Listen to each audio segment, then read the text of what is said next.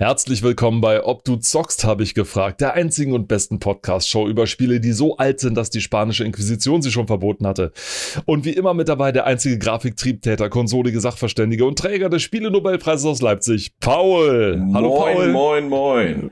Hallöchen. Und auch wie ich, äh, wie immer bin auch ich wieder mit dabei aus der Landeshauptstadt äh, in Brandenburg, aus Potsdam. Robert, natürlich bin ich da. Und äh, wir haben dieses Mal wieder ein Spielemagazin für euch. Und zwar die Bravo Screen Fun haben wir für euch ausgesucht. Und wer von euch die Bravo Screen Fun noch kennt, äh, der Titel Bravo sagt es eigentlich schon, dieses Magazin äh, tropft vor 90er, möchte ich mal fast sagen, ja. wir haben die Juli-Ausgabe, äh, die Nummer 7 1999 für euch ausgewählt. Die kannte man, Paul, für 4 Mark. Erstehen. 4 Mark, ja. 4 Mark. Mark, ja. Oder im Aber Abo. nur deswegen, oder im Abo. Aber weil 4 Mark, weil halt noch keine CD mit dabei war. Das, das war noch richtig. Das war, richtig, das kam erst. Genau. Das kam erst später alles noch. Von der Titelseite grinst auch schon äh, Darth Maul einem entgegen, denn Star Wars war damals ein ganz großes Thema, ja. weil Episode 1 war im Mai nämlich gerade frisch rausgekommen, wenn ich mich recht erinnere. Und deswegen die Berichterstattung vorher war total irre, auch durch die, das Internet natürlich. Und die Berichterstattung ja. hinterher natürlich noch mehr, denn dann musste natürlich die Franchise gemolken werden. Und zwar noch mehr, als es Disney heute macht, sondern damals auch schon, es mussten Spiele raus. Und eins ist auch drin, das, da kommen wir vielleicht noch später drauf. Ja. Aber das Spiel, der, oder nein, nicht das Spiel, die Zeitschrift ist wirklich, also sie ist der reine Wahnsinn. Und ähm, die Werbung, ah. die Zusammenstellung, das Design. Ähm, die Angebote, die Angebote. Die da, Angebote. Das, oh, fang gar nicht erst an damit. nee, Paul, Paul, beschreib uns doch mal, was, wie, wie, welchen Eindruck macht denn schon alleine das Titelbild schon also auf das, einen? Das also dieser, ja dieser Darth Maul, muss man dazu sagen, äh, der einen da anguckt, wenn man die Filmdarstellung kennt, äh, ja, also wie, wie, soll ich sagen, er guckt ein, ein, ein bisschen äh, grenzdebil, um es mal so zu sagen. wenn man das sagen darf. Auf jeden Fall ist das, äh, er guckt ein bisschen ungläubig. Ja, auf jeden Fall ein Darth Maul, der sich äh, mit seinem äh, Lichtschwert in äh, quasi auf den Spieler, äh, auf den Leser, auf die Leserin zubeugt. Äh, dann wird natürlich das Spiel beworben. Dazu noch äh, ein anderes Mac Warrior 3. Mm. Ähm, kann ich gleich zu sagen, habe ich nie äh, angefasst, MacWarrior. Äh, ja. Und interessanterweise äh, werden aber auch zwar nur im Text auf dem Titelblatt äh, Rennspiele beworben. Und an erster Stelle steht Midtown Madness. Und Midtown Madness, das habe ich sogar gespielt. Oh. Äh, dann noch Driver, ne? also Driver 1, wow. Äh, und V-Rally 2. Ähm, genau, dazu dann vielleicht später mehr. Mal gucken. Hast du das gespielt selber, V-Rally auch? Äh, nee, äh, später mal eine Demo auf der PlayStation 2. Okay. Aber das war mir in, in meinen ganz jungen Jahren trotzdem noch irgendwie zu, naja, simulationslastig. Also das war mir zu, zu real, um es mal so zu sagen. Man, man konnte nicht so viel, also ich konnte da nicht so viel Spaß mit haben. Ja, wobei die Rallye-Spiele früher hatte ich so den Eindruck, dass die Spielemacher gedacht haben, wenn es schwer zu steuern ist, ist es real. Ja, so ja genau. Also ich meine, bei, bei Midtown Madness, falls wir da noch drauf zu sprechen kommen, das, das war noch eine andere Sache, äh, steckt ja schon im Namen. Madness. Ja, klar. Äh, äh, genau. Aber was, was fällt uns noch auf? Und zwar, äh, natürlich, es wird äh, Hardware äh, angepriesen, es werden Kinotipps schon, äh, get, naja, äh, geteasert und dann gibt es dort diese Spalte Tricks mit X. Weil X war cool. wir nehmen 90er. das aus dem, ja, wir nehmen das aus dem Englischen. Die ersetzen auch alles mit X und äh, genau. Dazu, wenn wir darauf zu sprechen kommen, also das ist nochmal so eine Sparte für sich hier in der Screen Fun. Bitte, bitte. Vor allem ganz unten. Lang. Ja, ganz unten. Ganz, Richtig. Ganz unten diese Schrift Tricks per Fax. Ja. Ich habe gestern Abend diesen Artikel tatsächlich angefangen zu lesen. Und es, es ist, er ist bebildert. Er ist tatsächlich, wie man das aus einer Bravo kennt, ja, wie so, Unglaublich, so Ro Romantik-Story-mäßig. Und äh, dazu dann die Beschreibung, wie man das macht. Und da steht ja rund um die Uhr schnelle Hilfe bei Spieleproblemen. Oh boy. Oh ja. Und du sprichst da, stimmt, das ist so in, in drei Schritten bebildert. Also wirklich hier Julian 16 Jahre und das Modell ist definitiv nicht 16 Jahre, sondern schon 23 oder irgendwie sowas. Mindestens oder hat schon, seine eigene, hat schon seine eigene Firma, ja hat schon seine eigene Firma, so mhm. ungefähr. Also äh, das, dieses Magazin saftet vor 90er. Oh Gott, es, ist, ja. es ist der Spieler, es sollte der Spielerabend der Bravo sein. Ähm, das macht es auch zum Teil. Äh, es werden nicht nur Spiele beworben. Also das Gute an der, an der Zeitung ist, es ist wirklich so ein Rundumschlag. Ähm, das ist wirklich alles. Also nicht nur für PC-Spiele, sondern auch PlayStation. Ich glaube, der Game Boy Color war noch mit drinne und äh, ja. Dreamcast, ja, äh, wurden, Dreamcast. wurde mit betrachtet. Ähm, die Dreamcast, eine Konsole, wo ich, die ich so schade finde, dass sie es nicht geschafft hat, denn es war eine wirklich tolle Konsole gewesen. Hätte Segas großes Ding sein können, aber dazu ist vorher schon viel zu viel daneben gegangen. Paul? Ja, nee, äh, das, dazu äh, kann man dann noch was sagen. Ich habe äh, auch den Artikel über die Dreamcast angefangen zu lesen und äh, ja nur ein Stichwort Internet. Und das oh, wird ja. in dem Magazin ja auch noch beworben auf andere Art und oh, Weise, ja. aber dazu vielleicht später mehr. Also, dass man merkt, das Magazin hat wirklich Potenzial. Und äh, wenn man 90er sagt, dann meint man, dass das, das Cover knallt vor Farben. Also es Und werden, Effekten. ich glaube, alle Signalfarben, die sie gefunden haben, haben sie auch verwendet. Also allein schon der Titel ist in Rot und Gelb geschrieben. Also das ist eine, eine Farbkombi, die möchte ich so auch nie wieder sehen. Auch alles sonst darum ist gelb und rot und knallig und hier und da. Es war gerade noch die E3, äh, werden, wird noch berichtet, also die Electronic Entertainment Expo, die damals noch wirklich eine, eine Consumer-Messe war, nicht so wie es yeah. heute, wo es eher so eine, so eine Prosumer-Messe geworden ist. Äh, da hat die Gamescom in Leipzig dann doch eher den, Ram, den Rang abgelaufen, Paul, ne?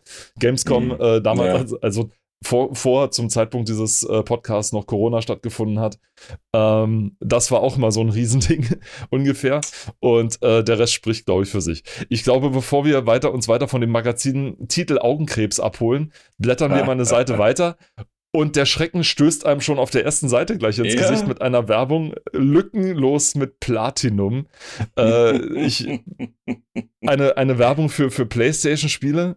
Ja, PlayStation, äh, PlayStation 1, ja. PlayStation, ja, genau, Entschuldigung. Äh, ja, ja, das muss man dazu sagen. Ne? Ähm, also ein, ein, ein knallig rot geschminkter, offener Mund äh, scheint von einer Frau zu sein und dann, ähm, sie zeigt Zähne. Ja. Und äh, einige der Szene, muss man sich vorstellen, sind halt mit den äh, charakteristischen äh, Symbolen von dem Controller. Also Viereck, Kreis, Dreieck, Kreuz, nicht X. Ähm, ja, be bedruckt quasi. Und äh, die Werbung zielt im Prinzip ja darauf ab, dass man seine Spielesammlung äh, aufgrund der Platinum-Reihe, die sich ja auch bis heute noch durchzieht, mehr oder weniger, äh, vervollständigen kann. Deswegen dieses Lückenlos. Ne? Und hier werden drei Spiele für 49 Mark 95, also 50 Mark beworben. Was ah, günstig war für PlayStation damals. Was günstig war, Tatsache, ja. Also auch generell, wir hatten das ja schon mal, äh, Spielepreise ja. 119 ja, Mark. Also weiter unten wird für Nintendo 64 dann auch irgendwann nochmal beworben, zum Beispiel South Park. Absolut. Für 120 Mark. Also es ist schon günstig, wenn das äh, über 50 Prozent äh, weniger kostet. Und äh, ja, die, also man, man kommt von diesem knalligen äh, LSD-Trip eines Covers, blättert weiter und denkt sich, oh, angenehm weiß und dann auf einmal, oh mein Gott, man wird quasi von dem Magazin schon auf der ersten Seite aufgefressen. Ja, ja wirklich wahr. Also alleine die Überschriften von der Inhaltsangabe, die wir uns jetzt hier gerade angucken, alleine nur die Überschriften sind wirklich in diesem äh, 3D, oh. Pseudo-3D-Druck und so weiter Ding. Es ja, ist ja. wirklich. Das soll also, wie eine äh, Schaltfläche äh, aussehen, wie eine haptische es, Schaltfläche. Es war. Ja, Oh Gott. Unglaublich, wir haben, wir haben eine neue Layout-Software und wir müssen sie verwenden. Welche und, Farben hätten Sie gerne für Ihr Magazin? Ja. ja. Und das war richtig, die Antwort. Richtig. Und das über Jahre hinweg. Also ich glaube, die, haben, die haben kaum was an dem Layout geändert, weil die Zielgruppe ja immer doch jüngere äh, ja, Kinder, Jugendliche, GamerInnen waren. Aber das Interessante ja. ist ja, was dann später auch in dem Magazin alles noch auftaucht ist eigentlich so gar nicht für Kinder gedacht. Ähm, aus heutiger Sicht würde ich sagen. Äh, ja, aber das ist so krass. Ja, also wie du sagst, die Antwort war einfach ja. Was wollen Sie drin haben? Ja. Wie viele Objekte wollen Sie auf einer Seite? Ja. 2D, 3D, Artwork? Ja. Es ist wirklich, es wirklich, ist, wirklich und damit, unfassbar. Das, das Tolle ist, das muss man sich auch vorstellen, ne, damit das alles gut wirkt, sind diese Seiten, also nicht alle, aber von der Inhaltsangabe, und ich glaube, das ist tatsächlich bei fast allen Magazinen so gewesen von, von der Screen Fun oder Ausgaben, der Hintergrund war immer dunkel. Immer irgendwie schwarz, blau, äh, je nachdem, also passend zur Ausgabe, aber immer dunkel, damit das alles so richtig fett Schön knallt. reinknallt. Ja. Ich glaube, es gab nur ein paar, wo das auch mal weiß war, aber es muss ja knallen. Es muss knallen. Es muss knallen. Äh, es, es muss herausstechen. Das haben sie sich auch vorher von der Bravo abgeguckt. Da kannst du ja auch, also das, da steckte naja. so, da steckte Layout noch so in den Kinderschuhen, muss man da schon fast sagen. Mhm. Und dann äh, so richtig wissen, wie ordnet man Dinge an, damit man es auch ordentlich lesen kann. Also ja. äh, heute, heute geht da nicht so der Trend, aber heute hat man so erkannt, okay, man sollte es vielleicht einfach fürs Auge machen, wenn man denn will, dass es auch gelesen wird, ja. Und ja. Damals war es halt wirklich, ähm, lasst uns einfach alle Farben nehmen, die wir gefunden haben. Und äh, dann knallen wir die dem Leser entgegen. Und zwar mit möglichst vielen 3D-Symbolen, weil 3D war auch ja. der Shit, ja. Und äh, mit allem, was irgendwie dazugehört. Also es musste einem praktisch anspringen aus der Zeit. Und das geht in der nächsten genau weiter, denn die E3 stand an und Mitte Mai 99 traf sich die internationale Spieleszene auf der E3 in Los Angeles, USA und äh, ScreenFun präsentiert dir die heißesten Spiele Knaller. Ja? Links da der Infokasten, der äh, korrekt betitelt ist mit Flash. Ja. Flash, ja. Und äh, große Spitze. Spiele, kleine Show, ja. Also auch die Sprüche aus den 80ern in die 90er übernommen. Fantastisch, großartig. Ähm, auch ein, da springt mir sofort dieses, diese dicke Schrift ins Auge. Lucas Art zeigte den, den Jedi Knight Nachfolger Obi-Wan. Diesen yeah. Titel, den es nie gegeben hat, leider der dann irgendwann, ich habe das in dem Buch äh, ähm, Blood, Sweat and Pixels gelesen, das Spiel, was tatsächlich abgewürgt wurde auf die widerlichste Art und Weise. Also ist so nach dem Motto, ich komme morgens zur Arbeit und uns wird gesagt, ja, das Spiel gibt's nicht mehr. So und mhm. äh, also wirklich, das ist eine eigene Geschichte wert teilweise, aber es ist wirklich, wirklich sehr unrühmlich abgewürgt worden, mhm. abgewürgt worden ganz plötzlich war Lukas Arzt nicht mehr an, an äh, Star Wars interessiert, interessiert an Spielen. Es ist wirklich, wirklich sehr schade gewesen. Aber, aber die Rettung naht, äh, zumindest Disney. für. ich wollte jetzt auf die Spiele auf die E3 wieder zurückkommen, aber Schon klar, ja, ja. du musst du musstest natürlich wieder damit kommen. Nein, ich, ich spreche äh, auf Final Fantasy VIII an, Paul. Denn ja. das ist ja der Nachfolger von einem Spiel, das du wahrscheinlich sehr gut kennst, Final ja. Fantasy VII. Also äh, genau, ja, Final Fantasy VII, äh, das ist das, was, äh, also was viele wahrscheinlich als erstes äh, im, im Kopf haben, wenn es um Final Fantasy geht. Ähm, zumindest von der neueren Generation. Äh, der Nachfolger Final Fantasy VIII hat mittlerweile ja auch, äh, naja, ein, ein leichtes Remaster erfahren, aber noch nicht so nennenswert. Äh, seinerzeit für die äh, PlayStation und den PC äh, hier beworben mit erscheint Anfang 2000. äh, das sind jetzt auch schon wieder 21 Jahre. Ja, ja, das ist ein bisschen schlecht gealtert. Ja, ja, ja. Ähm, also ich, ich denke mal, es, da, es, es ist nicht ohne Grund, dass äh, dieser Teil vielleicht nicht ganz so viele AnhängerInnen hat. Also Asche auf mein Haupt, wenn ich da jetzt was Falsches erzähle, aber aus meiner Perspektive heraus sehe ich, dass das halt, äh, es ist ein sehr, sehr gutes Spiel, ohne Frage. Ähm, aber es hat sich gedanklich nicht so, zumindest für mich nicht so festgesetzt. Also wie gesagt, das ist jetzt alles subjektiv. Ähm, mhm. Genau. Aber immerhin, nichtsdestotrotz, super Spiel. Square, beziehungsweise ja, Square Enix, äh, hat wieder einen richtig, richtig guten Job gemacht. Oh ja. Und äh, ja, man, man sieht hier ein paar Screenshots dazu, äh, so in der Größe, die einem eigentlich so gar nicht sagt, was man sehen kann. Ja, Briefmarke, genau. Ne? Also das war auch so ein Ding von der Screen Fun. Äh, wir knallen die Seite voll und zeigen auf Teufel komm raus, alles was geht.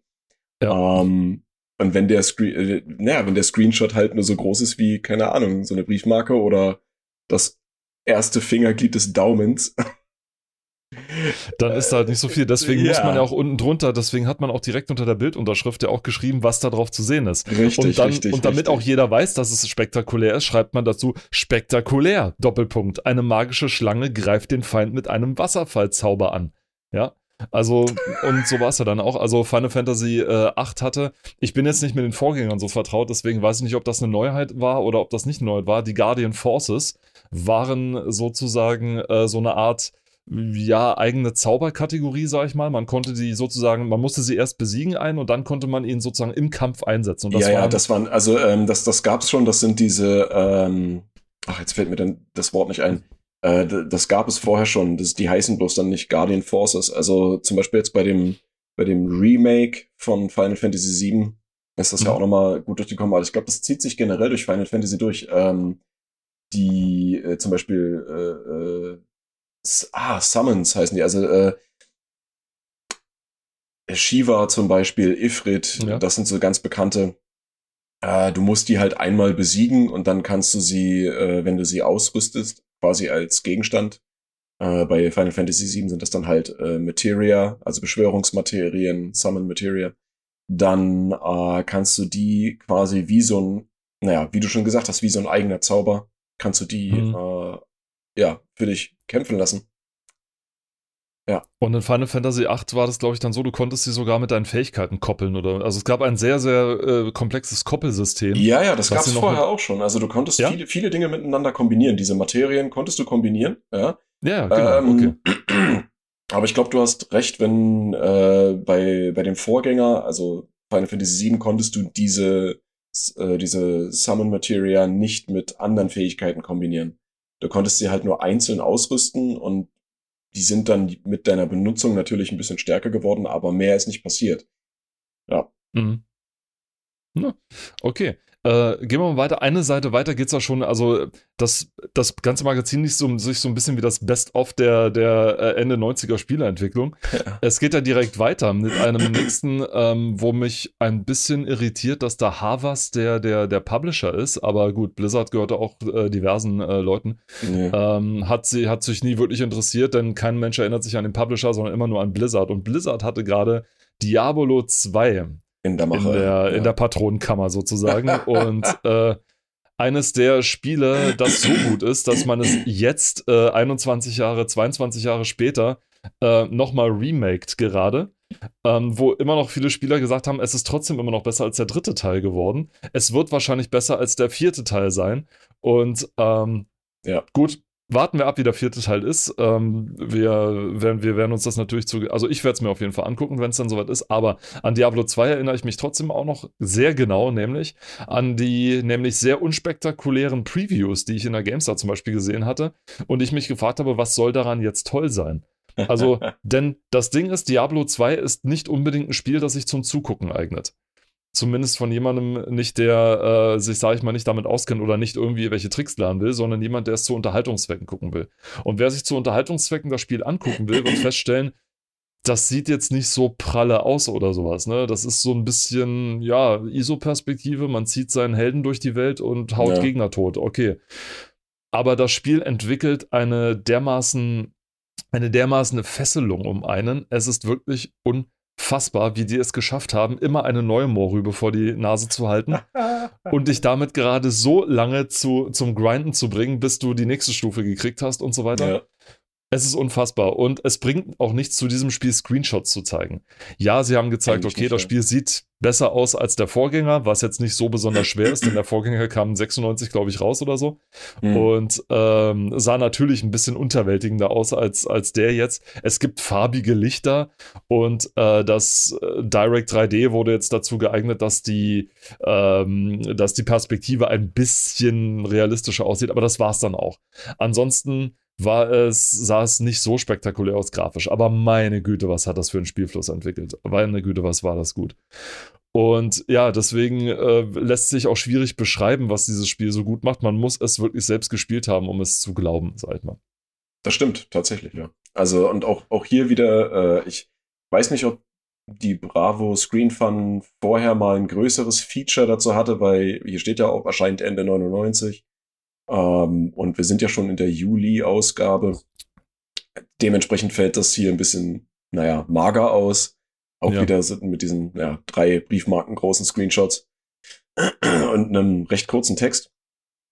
Aber äh, genau, ja, es ist halt, wie du schon sagst, ne, was, was soll daran toll sein? Ne? Was dann, soll daran so toll sein? Ja. Und dann sieht man es auch. Das Spiel kam aber auch ein bisschen verspätet raus, glaube ich. Also das war so eine, so eine, ja, so eine nicht, Angewohnheit von, von Blizzard. Das war so eine Angewohnheit von Blizzard dann tatsächlich. Das ist dann ein bisschen später. Es kam irgendwann, ich glaube, so Anfang des Jahres 2000 dann raus. Also auch wieder ein bisschen mhm. verspätet, aber mhm. äh, das macht ja nichts. Aber nein, nee. es war, ich habe kurz die, die Covers hier von der Screen Fun drauf. Also Diablo 3 spielte da keine Zwei. besonders große Rolle. 2, Entschuldigung, Diablo 2 spielte da keine besonders große Rolle, auf den Cover zumindest nicht. Mhm. Da waren dann andere Spiele einfach äh, äh, offenbar wichtiger als äh, diese hier. Aber meine Güte, das äh, sagt ja nichts über die Qualität des Spiels. Bei den anderen Spieldingern war es dann daraus.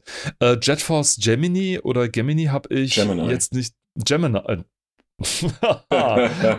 Welch ein Fauxpas. Ähm, habe ich jetzt eher keine so große Erinnerung dran, was daran liegt, dass es ein N64-Spiel war und ich damals N64 nicht gespielt habe. Ja, ähm, also ich, mir ist auch der, nur der Name Begriff. Ja, ja, das schon, aber ähm, der Rest aber gespielt habe ich es auch nicht. Ne? Also ich, ich war äh, damals, äh, was, was die äh, N64-Spiele angeht, auch, äh, naja, nicht, nicht unbedingt sehr beschränkt, aber sagen wir mal, ich habe mich selbst sehr eingeschränkt. Und äh, damals, als ich ja noch kein eigenes Geld verdient habe, sondern ein äh, kleines Kind war, ähm, musste mir das ja gekauft werden. Ne? So, also ich konnte mir ja selber keine Spiele kaufen. Und äh, die Spiele, die ich tatsächlich besessen habe, das bricht sich, glaube ich, runter auf vier Stück. Mhm. Ähm, also zur damaligen Zeit. Das waren, nee, sogar fünf. Zelda Ocarina of Time, Majora's Mask, Super Mario 64, damit ist es, damit ist das Paket gekommen, was auch hier in der Screen von angeboten wird. Und ich habe noch mal gesehen, wie arschteuer das war. ich glaube 250 Mark oder so. Unfassbar. äh, dann äh, Pokémon Stadium 1 und Pokémon Snap. Ja, ich wow. habe in meiner Freizeit Pokémon fotografiert. Und ich finde es nicht schlimm. und ich habe tatsächlich, Stimmt. ich habe alle. Das also das war ja aus ja. der aus der ersten Generation oder ja doch aus der ersten Generation. Ich habe alle. Alle 150. 51. 151? Ja. Mew ist, wow. Mew ist die 151 und ich habe alle. Mew ist so ein Special Level. Da bist du dann in so, ein, in so, einer, in so einer Wolkenwelt irgendwie und es taucht immer irgendwie auf und es ist ganz schwer zu finden. Und ähm, es kommt darauf an, wie du die fotografierst, aber egal, ich schweife ab. Äh, auf jeden Fall, das waren die Spiele, die ich besessen habe. Erst in jüngerer Zeit habe ich ja. jetzt angefangen äh, durch Emulatoren zum Beispiel Aha. Mhm. Foreshadowing. Foreshadowing. ja, ja. Ähm, und äh, auch durch das äh, erneute Kaufen einer Konsole und so weiter mein Spielstand etwas, äh, oder ja doch, wenn man das so sagen Erweitert. kann, aufgestockt, genau. Aber da hatten es PC-Spieler, da hatten es PC-Spieler natürlich tausendmal besser, ja, weil es hatten, ja. es gab Spielesammlungen. Das heißt, ich hatte auch mit meinem ersten richtigen PC natürlich eine Spielesammlung, die Gold Games 2. Das ist dann schon wieder ein Thema für sich. Aber äh, ja, da, da hattest du dann halt erstmal 23 Stück auf einmal für einen Preis ja. von einem normalen Spiel so ungefähr. Und äh, das war natürlich ein Ding. Du warst unterbrochen, Paul.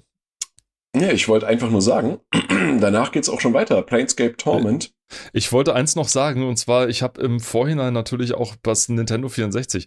Wer die Berichterstattung zum, bevor das Nintendo 64 rauskam, noch erinnert hat, äh, sich noch daran erinnert, das hieß ja, das hatte ja einen ganz anderen Arbeitstitel. Und mir ist aufgefallen, auch bei der Bravo, auch jetzt schon, äh, es war unmöglich in den 90ern ein Spiel, ein Film, ein Buch zu bewerben, ohne die Worte super, hyper, ultra, mega. ja irgendwie ohne das äh, Superlativ zu irgendwas. Und das Nintendo 64 hatte tatsächlich lange, lange, lange den Arbeitstitel Ultra 64. Mhm. Also wer auf das N64 gewartet hat, der hat eigentlich auf das U64 ja. gewartet, ja. Bis dann irgendwem aufgegangen ist, ähm, ich glaube, das ist ein bisschen dick aufgetragen. Ja, ich glaube, wir ja, wollen uns nicht noch bis ins Jahr 2000 darüber schämen. Äh, wir ne nehmen mal eine Stufe zurück und nennen das Nintendo 64. Ich denke, das reicht. Aber äh, zu dem Thema gibt es später hier auch noch einen, einen kleinen Artikel. Da wird nämlich der Nachfolger beworben. Also nicht beworben, aber angekündigt. Das Nintendo und 128? Nein, Dolphin. Uh. So, und wie vielleicht jeder weiß, heißt es ja mittlerweile oder schon seit Jahren nicht mehr Dolphin, sondern äh, ja. äh, ist halt der GameCube geworden, ne? Aber äh, ja, so war das. Genau. äh, Planescape Torment, du hast es gerade angesprochen. Ja, äh, genau. Guido, Guido Henkels letztes großes Meisterwerk. Äh, wenn jetzt sich die Jüngeren fragen, wer ist Guido Henkel, und ich glaube auch die Mittleren werden nicht unbedingt Guido wissen, Henkel. wer Guido Henkel war. Guido Henkel ähm, wird vor allem den DSA-Fans, den Das Schwarze Auge-Fans was sagen, denn der hat die Nordland-Trilogie gemacht. Damals noch unter dem Namen Attic. Also nicht nur, der hat auch vorher, ich glaube, äh, noch ein paar Grafiktext-Adventures gemacht und diverse andere Sachen Hm. die er tatsächlich selber programmiert hat. Der war auch viel in der Amiga-Programmierung damals noch unterwegs und hat dann für den PC die Nordland-Trilogie für das Schwarze Auge gemacht. Eine sehr, äh, ich glaube, Spielreihe, die recht gut angekommen ist. Ich spiele sie auch heute noch gerne, also zumindest den dritten Teil, den ersten und zweiten Mhm. Teil ist aus meiner bei meinem Alter nicht mehr spielbar, sag ich mal. Also ich kann da nicht mehr die Grafik transzendieren und sagen, okay, ich kann das jetzt mit den Augen von 1992 gucken oder so. Das geht halt einfach nicht mehr. Ist halt schade, weil es sind halt auch gute Spiele gewesen. Wobei der erste und der zweite Teil so ein bisschen sehr detailverliebt war im Gegensatz zum dritten Teil, aber das ist ein anderes langes Thema. Und Planescape Torment war sein letztes großes Ding. Da hat er aber selber als Entwickler gar nicht mehr dran gearbeitet, sondern er war Producer von der ganzen Geschichte. Also er hat sozusagen ge- dafür gesorgt, dass die Fäden der Grafikabteilung, der Soundabteilung, der Firma, für die er arbeitet und so weiter, äh, zusammengezogen werden und das ganze Produkt irgendwie rund wird. Und hat da einen verflucht guten Job abgeliefert, denn Planescape Torment ist ein, ein Juwel. Und Mhm. Juwelen haben immer das Problem, dass sie sehr äh, unterschätzt sind, dass sie sehr viel bieten, aber auch sehr unterschätzt sind. Denn Planescape Torment, Rollenspiel für Profis, ich glaube, besser kann man es nicht beschreiben. Hm. Für, für, vor allem, vor allem, und das war das, glaube ich, das Ding, für lesefreudige Profis. Denn es hatte so dieselbe Engine wie Baldur's Gate damals, wer das kennt. Und ähm, wer da nicht lesen wollte oder sich bei den langen, langen Gesprächen einwickeln lassen wollte, der konnte mit dem Spiel nichts anfangen. Ich weiß nicht, ob du es gespielt hast. Ähm, ja, nicht damals, aber äh, ja, Später auch, dann, ja, auch in jüngerer Zeit quasi. Und äh, ich, ich weiß auch, ich bin auch immer so ein bisschen der, der faule Typ gewesen, was so das, das Lesen anging und äh, habe dann bei anderen Spielen zum Beispiel immer gerne mal auch durchgeskippt, durch die Ja. Dialoge und so weiter. Aber das ist wirklich was, also auch wenn man dann Baldur's Gate spielt oder gespielt hat oder Icewind Dale und äh, alles, was so aus der Riege kommt, äh, man sollte das schon lesen. Und weil man merkt dann auch, wie viel Liebe zum Detail drin steckt, ja, in den Dialogen und äh, in allem anderen auch. Also es ist, es macht schon, ergibt schon Sinn, wenn man das wirklich mit vollem Bewusstsein spielt. Ich glaube, deine Katze möchte gerade rein, oder? Das ist korrekt, ja. Paul teilt, Paul teilt sich die Wohnung mit äh, seinen zwei äh, Vermietern in Fellform. naja, und, und, und, naja. So ein bisschen. Ähm, genau, und also es gibt übrigens die Enhanced-Version. Wir bewerben es nicht, wir kriegen hier kein Geld dafür, äh, sondern wir sind einfach für die Präservation von Juwelen. Es gibt die Enhanced-Version mittlerweile von Planescape Torment, die ein paar Sachen, ein paar Ecken ein bisschen runder macht, aber immer noch dasselbe Spiel ist. Ähm, es ist wirklich empfehlenswert und wer wirklich mal die Kohle übrig hat und äh, sollte sich dieses Spiel zulassen, es ist wirklich eines der wenigen Rollenspiel-Meilensteine, die es tatsächlich gegeben hat, die von der Story her einfach großartig sind, von den Charakteren, von der Machart. Ich glaube, was die meisten Leute und mich dann, muss ich dazu auch sagen, auch ein bisschen abgestreckt hat, ist das Szenario. Ähm, man spielt äh, in der Totenwelt äh, einen, ja, einen, einen Toten, Fragezeichen, Charakter, Mhm. Charakter äh, dem ein kopfloser Schädel folgt. Ein kopfloser Schädel? Nein, ein körperloser meinst Schädel ein folgt. Schädel. Ein körperloser Schädel folgt. Das bleibt drin, das wird kein Outtake. Ein körperloser Schädel folgt. Ähm, und der sich dann eben durch die Welt rätselt, kämpft und äh, kombiniert, um herauszufinden, was mache ich eigentlich hier, wie bin ich hierher gekommen und was passiert hier eigentlich. Ja? Und das ist wirklich, wirklich interessant. Auch äh, lustig, äh, Interplay. Der große, große Publisher, wobei Mhm. damals schon kurz vorm Absturz, ähm, hat das Spiel rausgebracht. Also Die haben, Lange Rede, Ja. kurzer Sinn. Ja, Ja, ja, Planescape nee, ist auf jeden Fall ein richtig, Ding. ja. Die hatten? Nee, die, die waren ja auch bei, bei den Original Fallout-Spielen dann Ja, noch mit involviert, ja. noch mit involviert, wobei äh, Fallout äh, den den abgesagten dritten Teil. Wir kennen natürlich alle Van Fallout Buren. 3, den Ego-Schalter. Und dann gibt es, genau, und dann gibt es diesen anderen dritten Teil, ja. von dem keiner was gesehen hat, der dann Richtig. auch so Rollenspielmäßig, also so, so Baldur's Gate-mäßig aussehen sollte mit 3D-Grafik und so. Ja, ja. Also, naja, also im, im, Prinzip, ja, das sollte ja auch der Sprung in die dritte Dimension werden. Und äh, ja. ja, man kann mittlerweile, glaube ich, aber irgendwo äh, so spielbare Alpha-Versionen finden. Irgendwie so, ja, Irgendwo. genau. Es gibt auch, es gibt auch findige Modder, die dann dort äh, ein bisschen was gemacht haben. Aber ja, egal, anderes Thema. Das ist richtig. Aber ähm, das nächste Spiel, was dann angespielt ist, also allein die Angespielt-Sektion, ne, da kannst du dich ja schon äh. wochenlang drüber unterhalten. ähm, For the sake of, dass wir ähm, kurz dann weitergehen, äh, wir ja. sprechen es noch kurz an. Ähm, hast du Perfect Dark gespielt? Äh, nee, nee, nee, habe ich nicht. Also, weil, wie gesagt, das, das kam ja dann erst für den N64 und das habe ich äh, nicht gehabt. Äh, aber ja, wie schon gesagt, in jüngerer Zeit bin ich ja dabei, mir die ranzuschaffen. Und es gibt ja, naja, ein, ein, ein, ein Sequel, was ja eigentlich irgendwie ein Prequel ist. Für die Xbox 360 als Launch, also als, als Launch-Title war das. Ja. Ähm, äh, quasi also zur Veröffentlichung der Konsole äh, mit erschienen.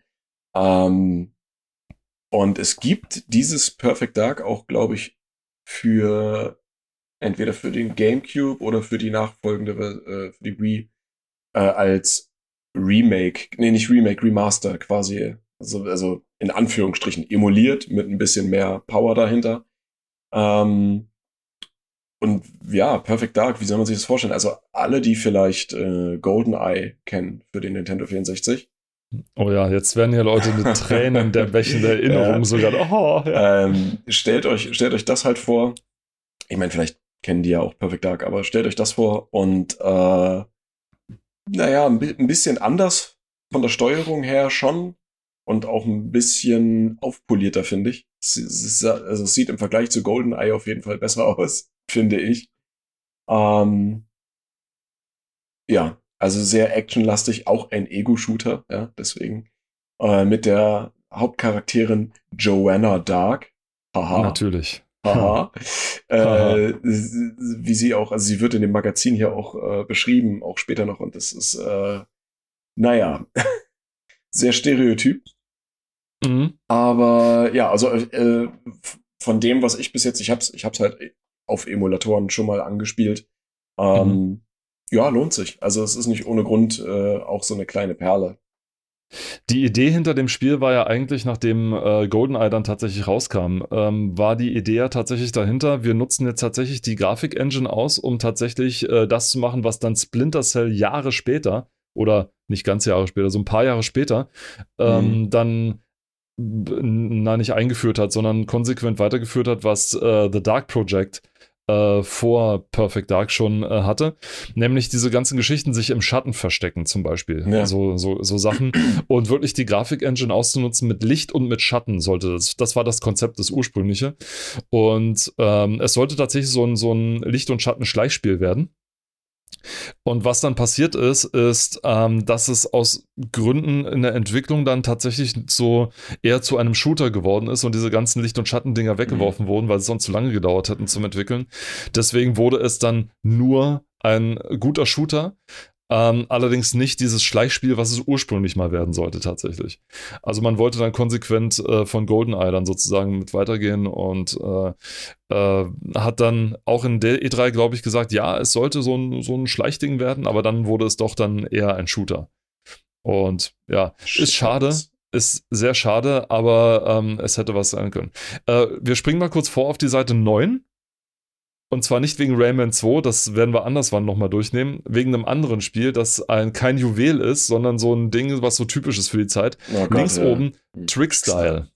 Trickstyle. Ich habe, dazu muss ich sagen, die Geschichte, ich habe die, äh, die Demo gespielt von Trickstyle auf ah, dem okay. PC und fand es super und fand es ganz großartig. Da hatte ich ja noch nicht ähm, Tony Hawks Pro Skater gespielt. äh, ich fand die Idee mit diesem Hoverboard total geil und fand es zwar auch ein bisschen schwammig zu steuern auf dem PC, aber immer noch mhm. äh, gut genug, sage ich mal so. Denn was man steuern konnte, war sozusagen das Tutorial, konnte man spielen komplett. Also man konnte schon richtig hohe Sprünge machen und man konnte, für die Leute, die jetzt nicht wissen, was das ist, es ist im Prinzip ein, ja, stellt euch äh, so Tony Hawk's Pro Skater vor, nur mit Hoverboards und mit dem Gimmick, dass man wesentlich schneller und wesentlich höher springen kann bei den Halfpipes das und bei allem möglichen. Das ist wie bei Unreal Tournament 2000. Ja, genau. glaube ich, haben die das eingeführt. Oder schon bei mhm. zwei, oder bei, bei Unreal Tournament 3. Da gab es ja auch Hoverboards zum Fortbewegen. Mhm, so äh, ungefähr. Und so muss man sich das vorstellen. Also wenn, wenn man, wenn man das kennt. Ja.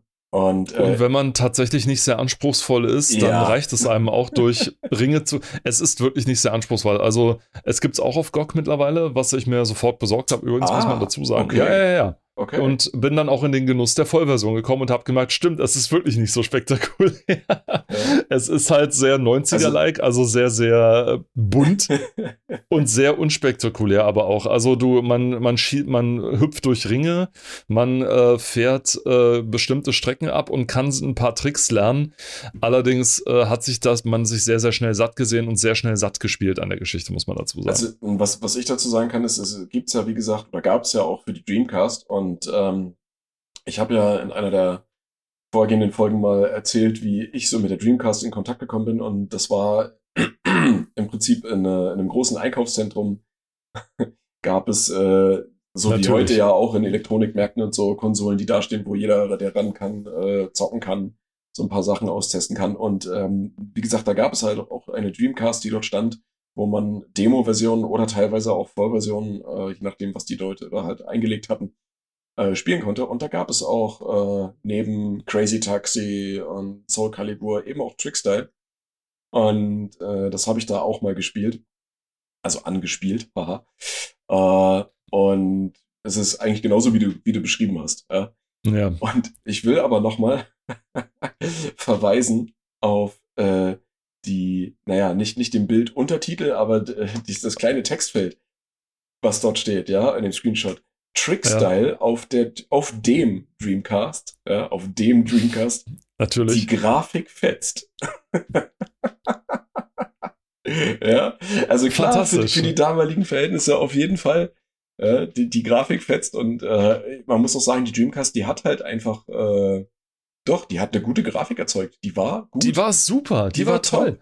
Ja, also wenn man das vergleicht mit, mit anderen Konsolen, also wenn du, äh, ist mit, du, mit du kannst heute noch du kannst heute noch Dreamcast-Spiele nehmen und kannst sie heute noch spielen. Die sind, ähm, das, das passt einfach. Das ist einfach eine gute, das war eine gute Kombi aus ähm, realistisch genug, dass man weiß, was es ist.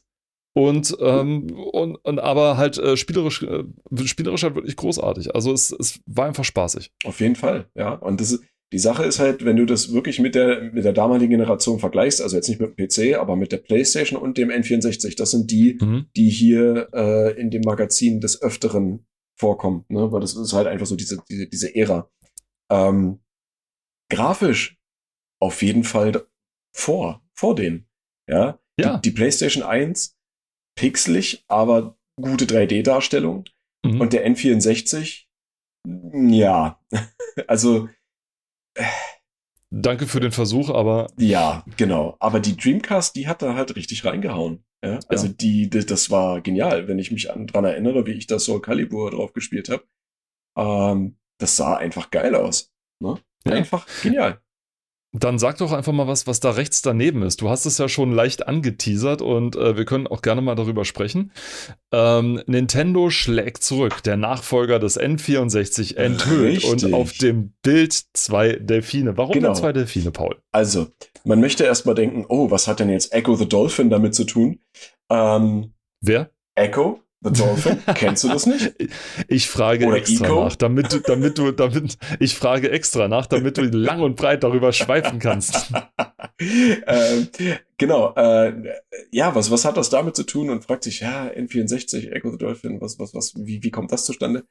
Ähm, nein, wie ich eingangs erwähnt hatte, der Nachfolger des N64, heute allgemeinhin bekannt als GameCube, hoho, äh, dieser kleine, erstmal lila Würfel, mit diesen grauen äh, Controller-Kontakten und der grauen Faceplate vorne. Äh, hieß ähm, als Arbeitstitel im Projektnamen hieß noch Dolphin. Ja. Und von nichts anderem ist hier halt die Rede. Ähm, natürlich werden so ein paar technische Daten erwähnt, äh, das äh, IBM Paul, ganz drin kurz. verbaut. Äh. Ganz kurz, ganz kurz. Darf ich ganz kurz auf diese Textzeile hinweisen in der siebten Zeile von oben von dem Artikel? Ähm, mit dem Arbeitstitel Dolph, in Anführungszeichen Dolphin, Klammer auf, zu Deutsch Delfin, Delfin, ja. Klammer zu. Also, wer auch immer die Notwendigkeit hier sah, also, dass es noch irgendein Missverständnis darüber geben könnte, was das Wort Dolphin Ja. denn jetzt bedeuten könnte. Herzlich. Also, Entschuldige bitte die nee, nee, Unterbrechung. alles gut. Ich musste, Äh, ich das- musste nur darauf hinweisen. Verständlich, nee, aber das, ich meine, es, es sind die 90er, späten 90er. Das ist Magazin ist ausgerichtet auf eine jüngere Kundschaft, ja, eine Leserschaft. Ja. Und ähm, Englisch ist total fancy und cool und neu, also neu in Anführungsstrichen. Und äh, natürlich, ne, die, die versuchen alles, stating the obvious im Prinzip, ja. Also das Offensichtliche noch offensichtlicher zu machen, ist bei denen quasi Programm, ja. Und genau, also wie gesagt, ne, es, es wird halt erwähnt, ähm, was für ein Chip verbaut ist oder geplant ist. Ähm, äh, in dem Fall ist es der Gecko, ja, Gecko-Chip. Äh, von Mit 400 Megahertz. Oh ja, oh ja. Mit 400 Megahertz. Das ist Ähm, schon wir, sprechen hier, viel. wir sprechen hier von Juli 99. War das noch eine gute Ankündigung? Ja. Wenn man dran denkt, dass äh, Weihnachten vorher äh, Falcon 4.0 erschienen ist, dieser Flugsimulator, der zum besten, wenn man die beste Grafik haben wollte, mit einer unfassbaren Auflösung von 1600 mal 1200 Bildpunkten, äh, schon ein Pentium 2 400 gebraucht hat. Ne? Ja, also Ähm, nicht, nicht ohne so. Ne? Nicht Für die ohne. damalige Zeit nicht ohne. Und ähm, genau. Wird halt gesagt, was, äh, was, was drin sein soll. Ne? Hier steht ähm, Panasonic produziert ein DVD-Laufwerk, was aber äh, so gesehen, es ist ja kein DVD-Laufwerk. Man kann ja auf dem GameCube, wie man ja mittlerweile weiß, keine DVDs gucken. Es gab aber, und das möchte gesagt sein, äh, ein, ein Hybrid, der wirklich von Panasonic entwickelt wurde.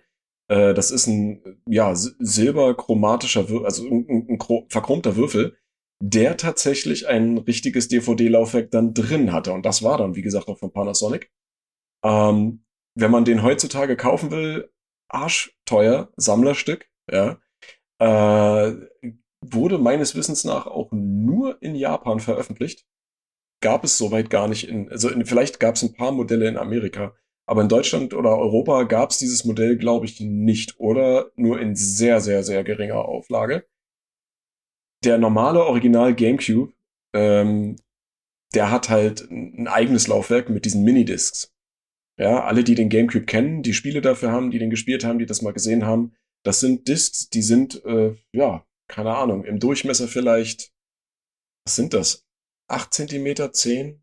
Ich habe gerade kein Lineal zur Hand. ähm, nicht groß, Zeigefinger lang. äh, Zeigefinger lang. Ja, nee, doch, stimmt schon.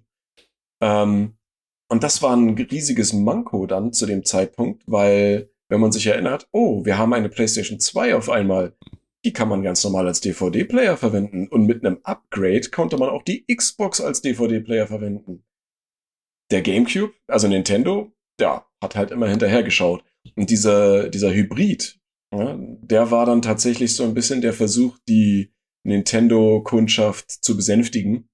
Aber das Ding dann halt nochmal, also ich meine, das sah nicht geil aus. Ich finde, im Vergleich zu den anderen Konsolen sieht es halt hässlich aus. Ich weiß nicht, hast du den schon mal gesehen, diesen Hybrid? Ja, ich habe ihn mal gesehen Hast du- ja. Das nächste Ding ist, er war teuer. Ja, er war ich ja gesagt. richtig. Und das ist heute immer Ja. noch so. Wenn du den haben willst, wenn du den irgendwie suchst für deine Sammlung oder weil du den einfach willst, du bezahlst dich immer noch dumm und dämlich. Ja. Also auch damals schon. Also Ja. auch damals schon war das schon. äh, Allein nicht, nicht nur der Hybrid, sondern was ich meinte, auch der GameCube selber war ja auch ja, schon ja, ja, im der Vergleich GameCube zu den anderen. war Vor allem, teuer. weil, weil, Sony, weil Sony ja immer die Konsolen dann, ich glaube, seit der PlayStation 2, vielleicht auch vorher schon, äh, immer für billiger angeboten hat oder sehr, sehr günstig gemacht hat und damit die Konkurrenz wirklich so hat links liegen lassen, so nach dem Motto. Aber dafür waren die Dann- Spiele ja dann ja auch wieder, ne? Dafür waren die Spiele dann auch wieder, ne? Das- wieder das- teuer, das das, ist klar. Aber ähm, Ähm, es war halt so ein Riesending, ja. ähm, weil Rare hier auch noch angesprochen wird, oh, ja. dann später auch noch die ganzen. Überall im äh, gesamten Heft sieht man nur Rare.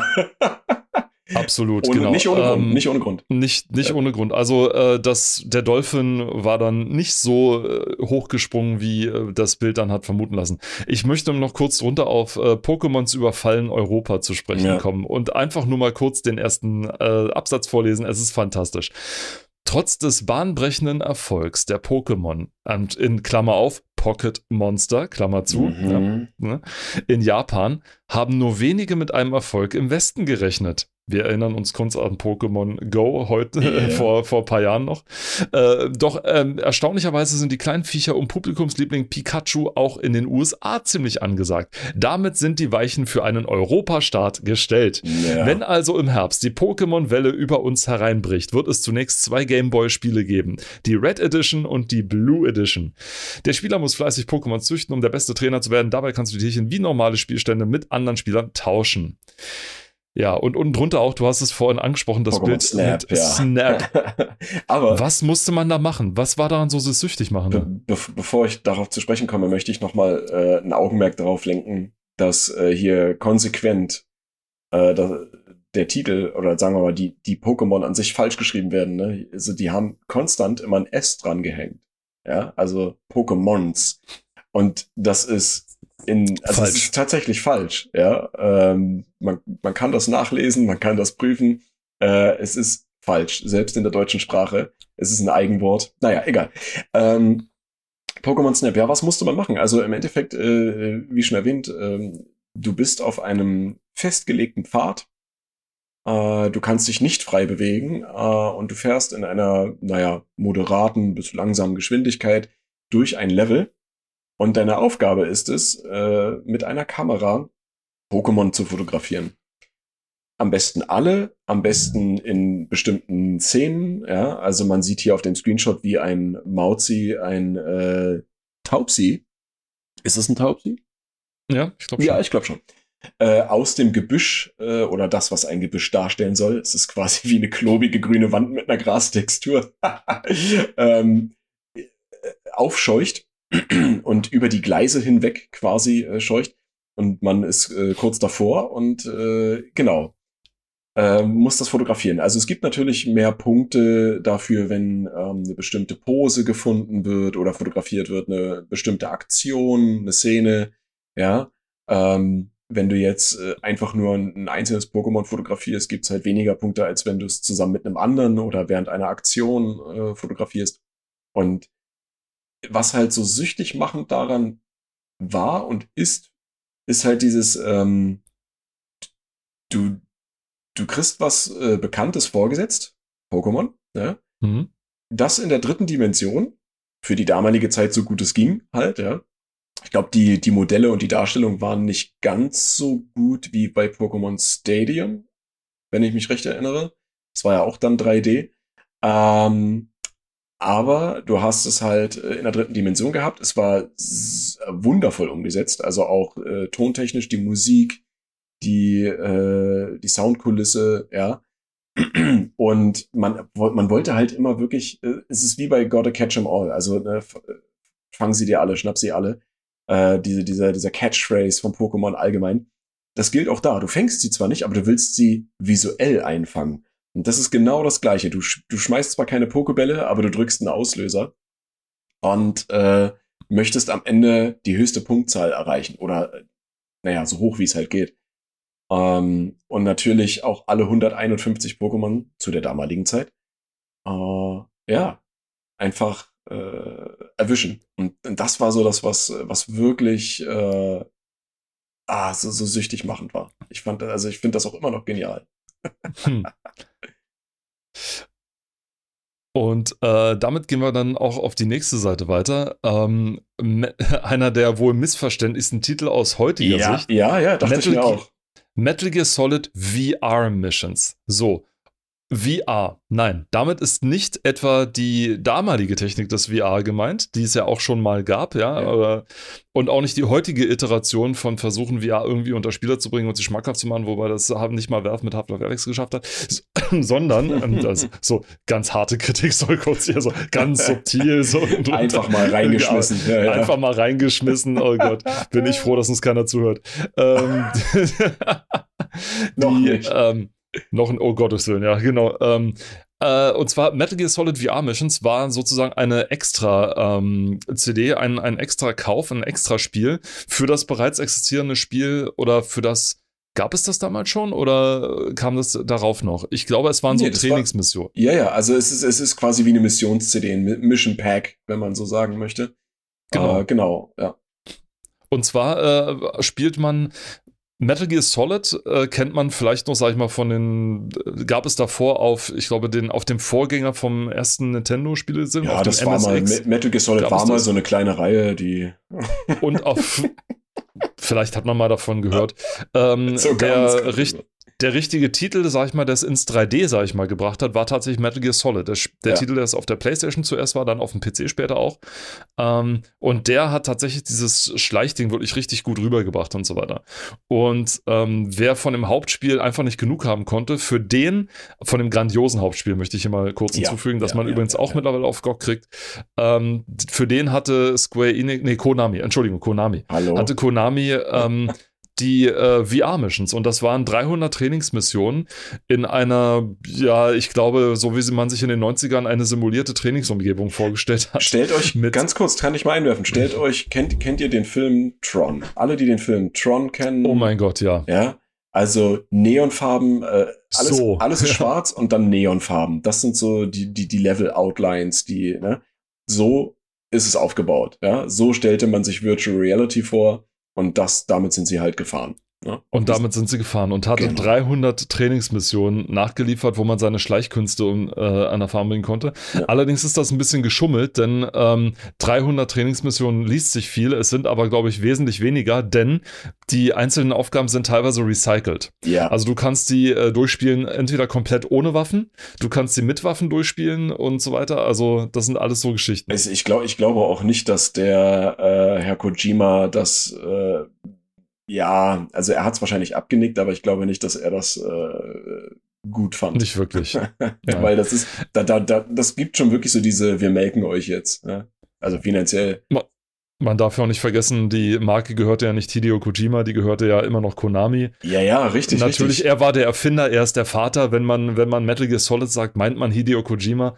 Aber ja. ich denke mal, er hat dann gefesselt und geknebelt im Keller gesessen, als sie sich zu dieser Missions-CD entschieden haben und gesagt haben, wir machen das jetzt und äh, wir beißen den jetzt einfach mal es, weg. Es, es sei denn, äh, er, er, er hat das in Auftrag gegeben. Also Hideo, wenn du das hörst, Sag uns Bescheid. Ich, er versteht, glaube ich, kein Deutsch oder Aber kein Englisch oder so. Dolmetscher finden sich überall. Bestimmt, es wird mit Sicherheit an ihn herangetragen. Und äh, also, ihr hört die nächste Folge dann mit Gaststar Hideo Kojima hier dann mit auf jeden zugeschaltet. Fall. Auf jeden Fall. Der 1. April auf war schon, das Fall. heißt, ne? Natürlich, auf jeden Fall. Ähm, und unten drunter, oh mein Gott, Team Fortress 2. Team Fortress 2, das damals noch ganz anders aussah und im oh, Prinzip ja. das werden sollte, was Battlefield dann später geworden ist. Ja? Gell, Nämlich ne? ein Militär-Multiplayer-Spiel ja. mit Soldaten, mit Panzern, mit allem. Und nicht diese, ähm, also als ich das äh, Team Fortress 2 gesehen habe, wie es jetzt aussieht, ja, dachte ich erst, was soll denn der Mist? Und dann später gesehen habe, hey, das ist eigentlich ganz cool, ja, so ja. ungefähr. Aber damals sollte es tatsächlich sowas werden, was Battlefield dann geworden ist. Und zwar eine bierernste und beinharte äh, Multiplayer-Variante mit äh, verschiedenen Jobs und so weiter, die man gehen konnte. Das Ding hat man noch echt lange gefahren ist. Ja. Ähm, dass dann äh, sowas dann werden sollte. Und äh, ja, es war halt dann ein Militärshooter tatsächlich lange Zeit. Und was auch interessant ist, auf den Screenshots kann man sehen, dass dort die, zumindest für den Hintergrund, äh, die Assets von Half-Life mhm. verwendet wurden. Ne? Mhm. die Berglandschaft. Ja. Das ist genau dasselbe. Das ist genau, genau das, genau diese äh, Grand Canyon-Szenerie, ah, ja, ja, die dann ist. Und äh, es ist wirklich, es ist einfach nur zu schön. Es ist wirklich einfach nur zu schön. Um, um mal noch äh, sofort wieder davon abzulenken, sorry, aber auf der nächsten Seite. Bitte. Auf der nächsten Seite ganz große Dinger, auch wenn teilweise nur sehr klein beschrieben. Als ja. erstes, ich, ich überspringe das erste Mal, das, äh, das ist nicht nennenswert in dem Fall, finde ich. System Shock 2. Oh. System Shock 2. Oh. Ja, ähm, Electronic Arts, PC.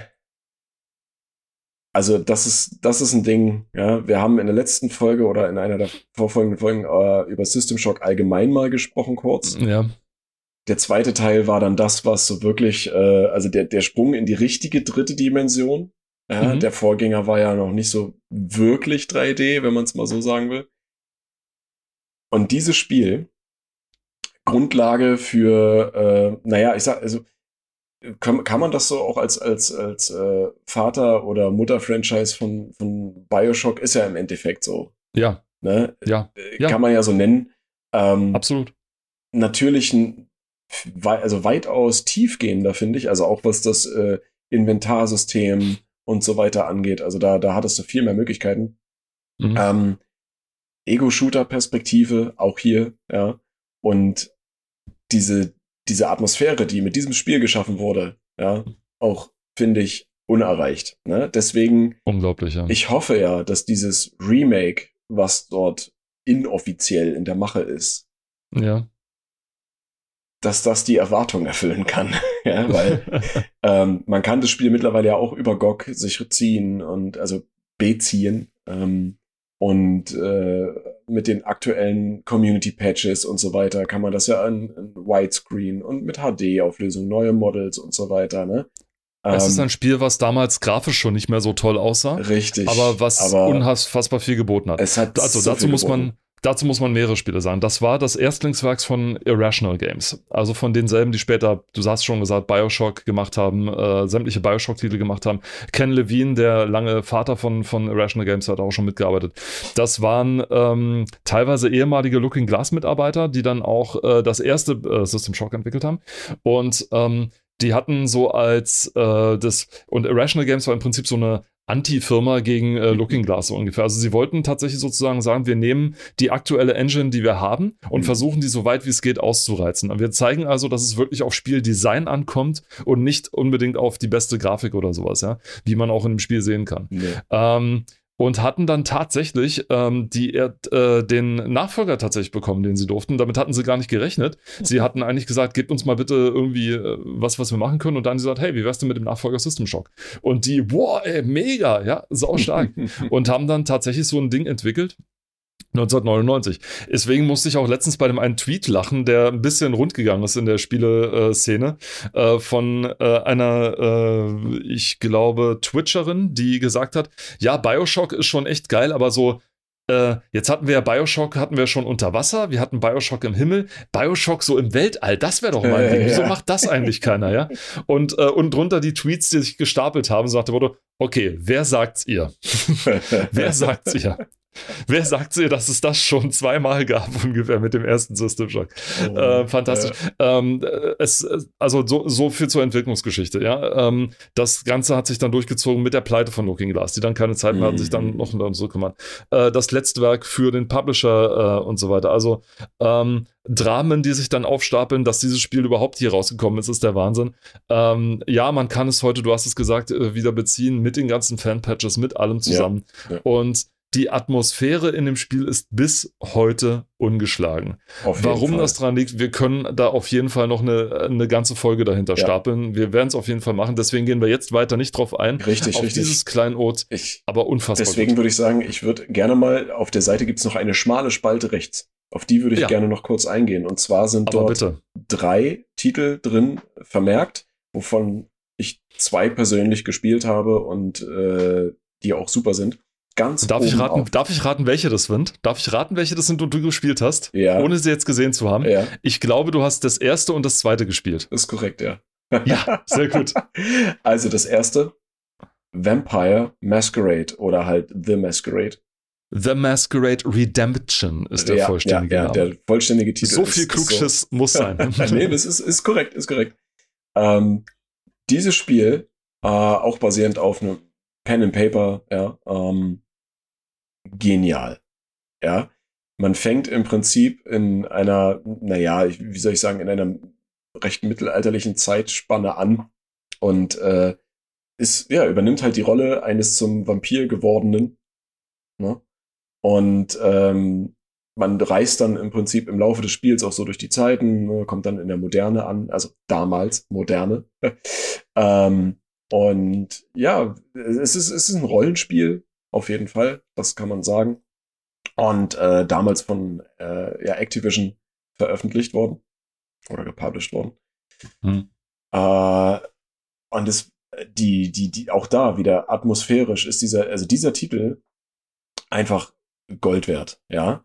Hat dann später mit äh, Vampire The Masquerade Bloodlines, äh, basierend auf der Source Engine, oder so, also eigentlich schon auf der, auf der, auf der zweiten, ne? Das ist ja. Nein, auf der Source Engine. Noch, okay. Also die Source Engine war die, die Half-Life 2 angefeuert hat. Genau, die erste genau, Engine, nee, die, diese die abgewandelte Quake Engine ja. hat man dann nur Gold Source, Gold Source genannt. Genau. Also, nee, also, also mit der Source Engine, richtig, ja, richtig. Ne? Mit der Source, Source Engine befeuert. Leider, leider, leider, äh, das ist eigentlich auch wieder so eine eigene Story wert, wurde dann der Nachfolger ziemlich verhunzt. Extremst verhunzt äh, kam unfertig und auch stark verbuggt auf den Markt. Äh, viele konnten das Spiel gar nicht erst starten, weil es einfach nicht funktioniert hat. Äh, Jahre, Jahre später gab es dann durch Modder und äh, Community Patches und so weiter äh, endlich, sage ich mal so, die Endfassung von dem Nachfolger von dem zweiten Teil, äh, wie man sie heute kennt, wie man sie auch bei GOG bekommt, komplett schon fertig mit den Patches auch sehr spielenswert, aber kommt irgendwie nicht so an dieses Spiel ran. Muss man aber auch dazu sagen, dieses Spiel, äh, der erste Teil, äh, Masquerade Redemption, war reine Verfolgerperspektive, beziehungsweise noch nicht mal das. Man konnte ja auch drumrum die Kamera bewegen, um also 360 Grad. Äh, ja. Es gab keine Ego-Perspektive und vom Aufbau her war das Spiel auch anders, ja. Ähm, jetzt mit dem nächsten Nachfolger, der dann kommt, äh, der bleibt dann so äh, ja, vom zweiten Teil der Linie treu mit Ego-Perspektive und so weiter. Aber das ist noch Zukunftsmusik. Und der zweite Titel, darunter Resident Evil 3 Nemesis. Nemesis. Hier noch für die PlayStation beworben. Äh, ich persönlich habe es nicht auf dem System gespielt, aber das ist, äh, tut ja nichts zur Sache. Capcom, äh, der Publisher, auf jeden Fall äh, eine ziemlich dicke Hausnummer. Und ähm, dieses Spiel war erstmal natürlich ja Teil einer äh, einer Reihe äh, eines Franchises, was äh, von sich auf also reden gemacht hat durch diesen ja durch dieses tief verwurzelte Horror und Terrorgefühl, was man hat, wenn man spielt. Was hier äh, auf eine neue Ebene gehoben wurde, denn Nemesis äh, alle, die das Franchise kennen, wissen, wer, wer oder was Nemesis ist äh, in dem Fall quasi so der Hauptantagonist, der einen ab einem gewissen Punkt durch das gesamte Spiel verfolgt. Und das nicht einfach nur in bestimmten Abschnitten. Nein. Nemesis kann überall auftauchen. Oder fast überall. Ja, äh, dann später noch mit den verschiedenen Spielmodi, die es gibt, äh, wird das Ganze noch intensivi äh, intensiviert. Und dieses Vieh, also die, die, dieser Antagonist, ja, äh, der hat wahrscheinlich schon für viele vollgeschissene Hosen gesorgt oder für literweise Schweiß, der sich angesammelt hat. Ähm, in dem Remake, was ja vor nicht allzu langer Zeit erschienen ist, äh, kommt das auch recht gut rüber. Aber es ist, es ist, kommt nicht so ganz an die, äh, nicht so ganz ran. Also es ist, es ist schon ungefähr ähnliche, klar, es ist äh, eine, eine Reimagination. Also die, das werden ja bei einem Remake wird ja nicht immer alles eins zu eins übernommen. Das ist ja klar. Deswegen ist ja ein Remake. Aber ähm, oh Gott, dieses dieses Ding, ja. Also wenn man da nicht aufgepasst hat und dann mit dieser klobigen Steuerung von damals, ähm, herrlich. Es ist einfach genial, ja. Äh, kann ich nur empfehlen. Tatsächlich von den beiden jetzt genannten Spielen finde ich das sogar noch am empfehlenswertesten. Damit man das einfach mal gemacht hat. Das ist also, wer das überlebt, der äh, kann alles andere auch spielen. Bei ja. Vampire the Masquerade Redemption muss man dazu sagen, gab es ein ganz nettes Gimmick. Ähm, auf der einen Seite äh, das Spiel selber, das äh, darauf geachtet hat, natürlich, dass es bisschen realistisch ist, und zwar in dem Sinne, dass die beiden Vampire sind. Man muss ab und zu Blut trinken. Richtig, Das genau. macht man entweder mit Blutfläschchen oder man saugt es aus umherlaufenden Passanten weg. Davon darf man aber nicht zu viel saugen, wenn man sie nämlich umbringt äh, währenddessen. Dann steigt sozusagen der animalische Wert in einem, mhm. weil es ja ein Rollenspiel ist. Ja, ja. Ja, und wenn der zu groß wird, übernimmt sozusagen die Bestie in einem und das Spiel ist verloren. Deswegen kann Erste. man aber auch auf Ratten ausweichen. Deswegen kann man auch auf Ratten ausweichen. Und das Zweite ist, dass das Spiel einen ganz interessanten Multiplayer-Modus hat, nämlich den sogenannten Storyteller-Modus, den es gab. Das ist äh, eine ähm, ja, eine, eine Begrifflichkeit, die man aus Pen-and-Paper-Rollenspielen schon kennt. Also die eingefleischten Rollenspieler werden es kennen. Es gibt ja immer einen Storyteller dabei oder. Äh, einen, einen, einen Meister, einen ja. Dungeon Master, mhm. der einen durch die, äh, durch die Erzählung führt, auch so eine Menge Freiheiten hat, wie man das so gestalten möchte. Ne, der Spieleleiter. Und genauso einen Multiplayer-Modus gab es auch in, äh, in, Vampire the Masquerade Redemption. Ähm, man konnte sozusagen wie eine, man konnte sich sozusagen während des Spielens äh, ausklinken, seine Figur den anderen hinterherlaufen lassen und dann äh, vorne zum Beispiel irgendwelche Monster platzieren, wenn man der Meinung war, dass es jetzt zu leicht ist oder irgendwie sowas. Ja. Mhm. War eine ganz nette Idee, hat sich jetzt nicht so durchgesetzt bei ja. Rollenspielen, weil es dann im Endeffekt äh, eher ein bisschen ineffizient war und dann auch ein bisschen lästig, weil man wollte natürlich mit den anderen mitspielen und selber Abenteuer erleben. Auf der nächsten Seite äh, die wir auch kurz gerne anschneiden können, sind auch zwei große Klassiker verzeichnet. Die letzten großen Klassiker von dem Ding angespielt. äh, einerseits Tony Hawk's Pro Skater, da kommen wir gerne später drauf. Ich würde nur kurz auf Indiana Jones and the Infernal Machine. Ich weiß bis heute nicht, warum äh, das im Deutschen übersetzt wurde mit Indiana Jones und der Turm von Babel. Ich kann weiß ich, kann ich auch nicht sagen. Ich musste Lukas Arzt fragen. Ähm, Wirklich nicht? Äh, nee.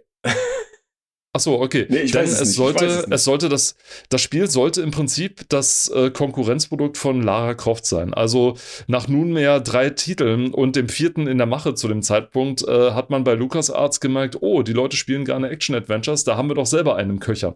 Und hat dann konsequent äh, mit Indiana Jones all das von Lara Croft geklaut, was Lara Croft vorher von Indiana Jones geklaut hatte.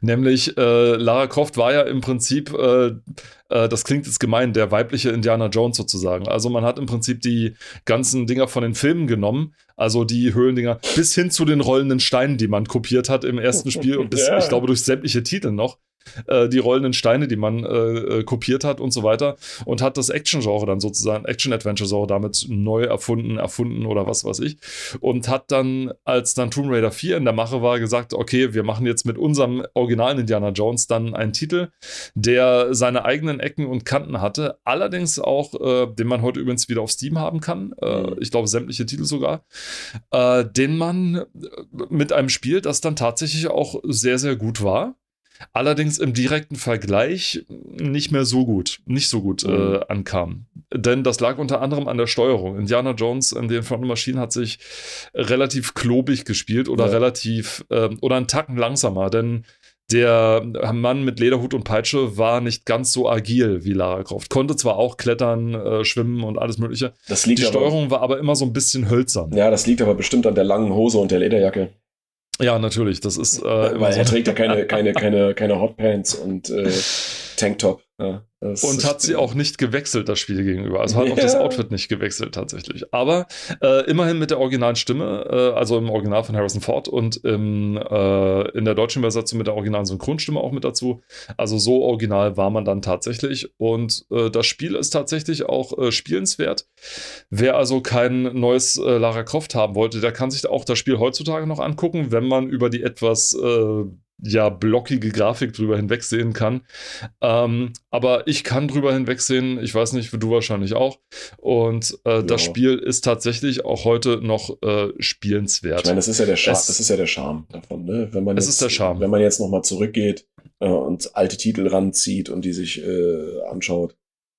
Man kann ja heutzutage schon äh, fast mit, mit jedem Programm, äh, Quatsch, mit jeder neuen Grafikkarte äh, auch zusätzlich noch ähm, weiß ich nicht, Anti-Aliasing und so hinzufügen, je nachdem, ja. wie das Spiel das äh, unterstützt oder wie das äh, angeboten wird. Man kann das komplett überschreiben und dann äh, erhält man manchmal ein bisschen interessante Effekte äh, und muss es dann wahrscheinlich auch wieder ausschalten, aber wenn einen das nicht stört und man einfach nur mal wieder zurück in der Zeit reisen will, dann ist das vollkommen okay. Ne? Im Gegensatz zu anderen Titeln, die halt auch super schlecht gealtert sind. Aber gut, das äh, ist wieder ein anderes Thema. Absolut. Ich, mir ist übrigens gerade auch beim rechts bei der Liste aufgefallen, wo überall Havas steht. Da kannst du in Gedanken Sierra dahinter schreiben. Das war nämlich gerade der Moment, wo Sierra, wo die ah, Marke Sierra ja, die ganze ja, Zeit ja. die also erst zu COC gewandert ist, dann sind die wegen Betruges verhaftet worden, die Dinger. Die Firma wurde aufgelöst, dann hat Havas das übernommen und dann wurde das irgendwie aufgestückelt auf zig andere Sachen. Das war das, das diese Zeit gerade, wo Sierra gerade so äh, ja unter die Leute verschabelt wurde. Und das heißt, deswegen steht auch überall Havas dahinter, weil, Havas, weil Sierra war im Prinzip äh, die 90er-Spiele so ungefähr. Ja, Aber auch wieder stimmt. eigene Geschichte für eigenes langes Thema. Paul, an dieser Stelle müssen wir äh, wirklich erstmal Feierabend machen. Du siehst, und wir sind ja, erst bei Seite 12. Und äh, es wird uns noch ein bisschen verfolgen und äh, wir werden auch einiges noch drüber sagen können. Aber an dieser Stelle bedanken wir uns aber trotzdem ganz herzlich wie immer fürs Zuhören. Wir freuen uns, wenn ihr das nächste Mal auch wieder dabei seid. Und bis zu diesem Zeitpunkt sagen dann erstmal Tschüss, der Paul aus Leipzig. Auf Wiedersehen und der Robert aus Potsdam. Dankeschön fürs Zuhören. Macht's gut. Bye.